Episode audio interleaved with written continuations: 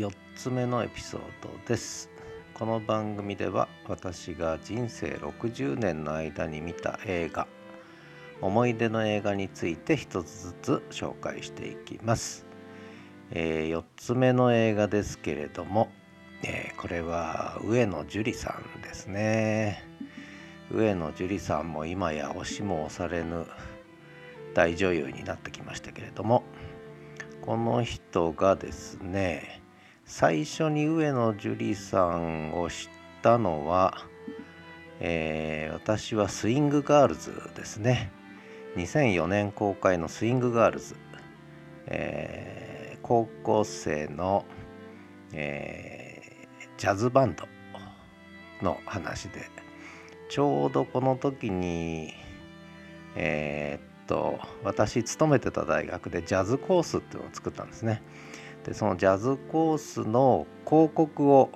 どこに打とうかという時にちょうどスイングガールズがえー、劇場公開された時ってでパルコでの映画館で上映されるということでそこに広告を入れようと映画にスイングガールズジャズ好きが来るだろうと高校生とか来るだろうということで、えー、スイングガールズに広告入れたんですね、えー、それで見に行ったという、えー、上野樹里のことは全く知らなくて、えーでもうそういう邪な動機でスイングガールズね、えー、自分のいた大学が打ったちょっと広報担当してたもんですから、えー、広告を打った映画を見に行ったと。だから映画を見に行ったというより広告を見に行ったんですがあの映画が良かったんです。とても良かった。でこの時多分上野樹里さん初主演なのかな？多分ね。でその前あその同じ年に「チルソクの夏」っていうね。これは多分助演で出てたと思うんですけどこれも見たんですけどこれもまあ良かったんですがやっぱりスイングガールズが弾けてましたね。で,、えー、で翌年の映画ですこれは。サマータイムマシンブルース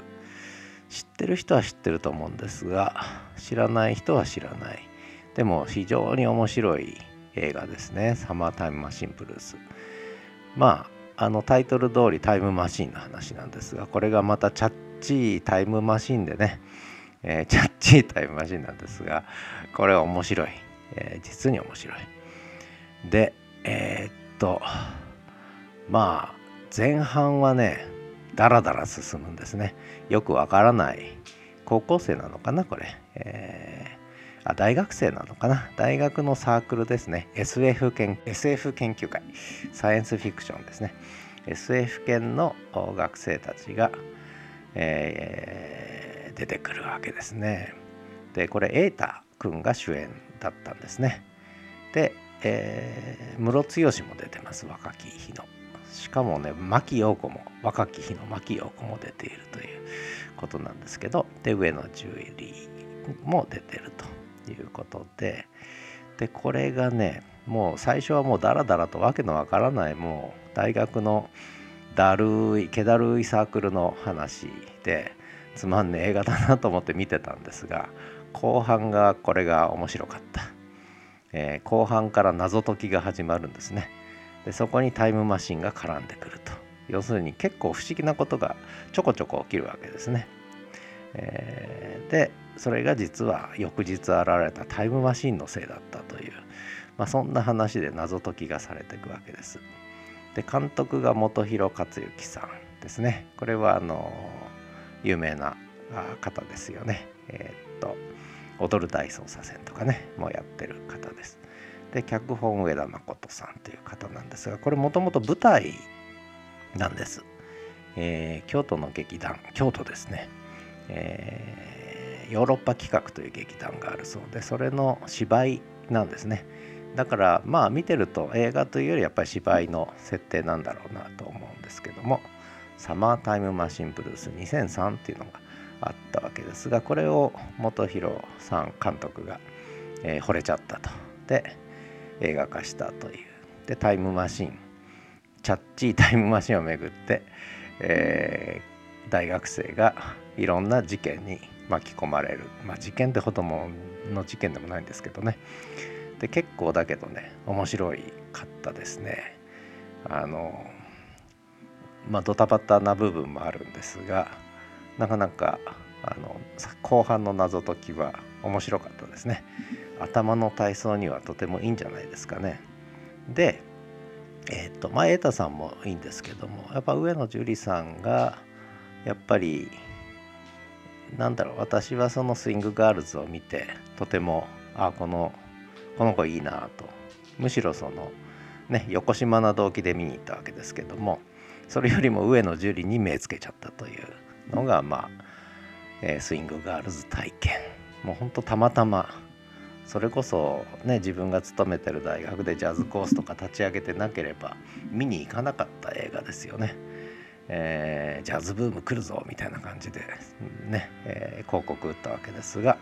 でむしろ見つけたのは、えー、スイングガールズの上野樹里さんだったと。でそれから実は上野樹里という女優さんに目つけて、えー、見てて。でこの「サマータイムマシンブルース」っていうのは結構後になってから見たんですよね。これ何で見たのかな。でケーブルテレビかスカパーかなんかでやってたのかな。覚えてないんですけどもなんかで見たんですね。でそれで面白かった。実に面白かった。あのあこんなのも出てたんだと思ってね。でしかも牧陽子さんも出てたというお面白いじゃんとか思って見たやつでもしね知らない方いたら、えー、なかなか面白い映画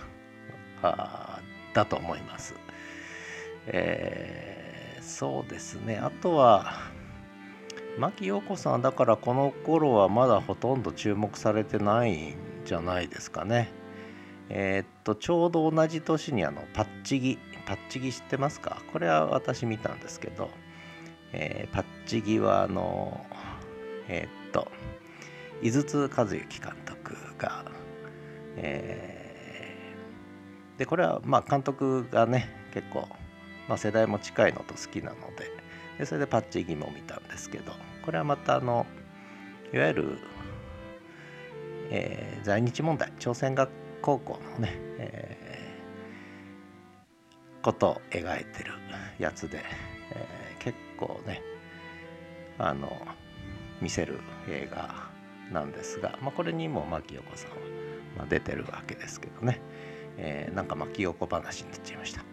それから上野樹里さんでいうともう映画の話より上野樹里の話してますけど「えー、亀は意外と早く泳ぐ」っていうねこれもこの「サマータイムマシンブルース」と同じ時期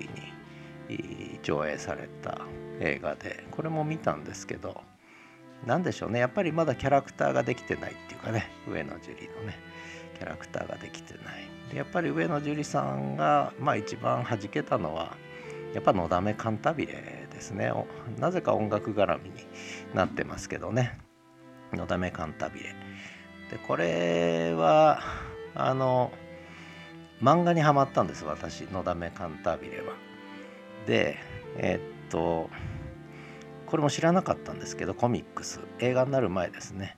え、コミックスを買って全部買って読みましたし、え、のだめ のあのなんだ。え、マングースだっけ？違うな。あのあれも持ってます。ピアニが持った、えー、ね、人形も持ってましたけども。これは何で知ったかというと、え、それこそ大学でいわゆる入試広報の仕事してたんですけどで相談会っていうのがあるんですね。でそこに高校生が来るわけです。で私音大だったんですが音大志望の高校生が「のだめ」の話をするわけです「のだめ読んでます」って「のだめって何?」ってこっちが聞いてあそんなのが今高校生で流行ってんだと思って。で「のだめカンタービレ」を早速買って読んだらこれがハマっちゃったという感じでしたね。まだのだめのコミックス1巻2巻3巻ぐらいしか出てなかったんじゃないかな。そんな時期に高校生から教えてもらったのだめカンタービレまさか上野樹里さんがね、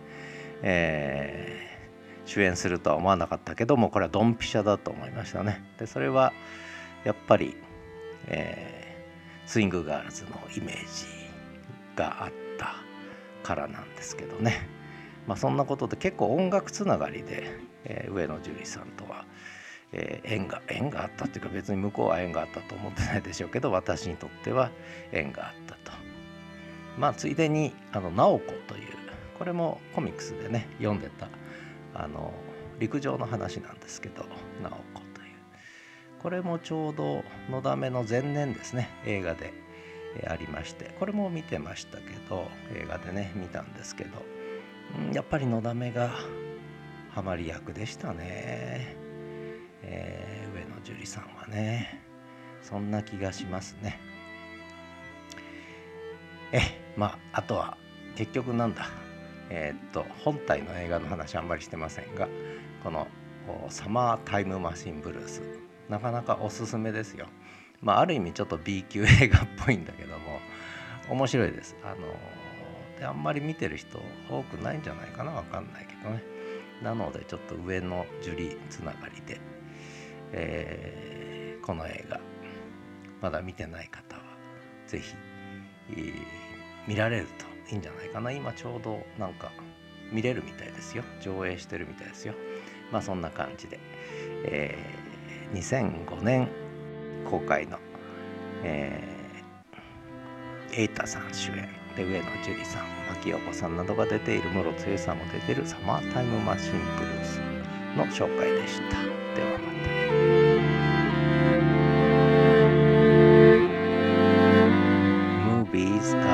Very good.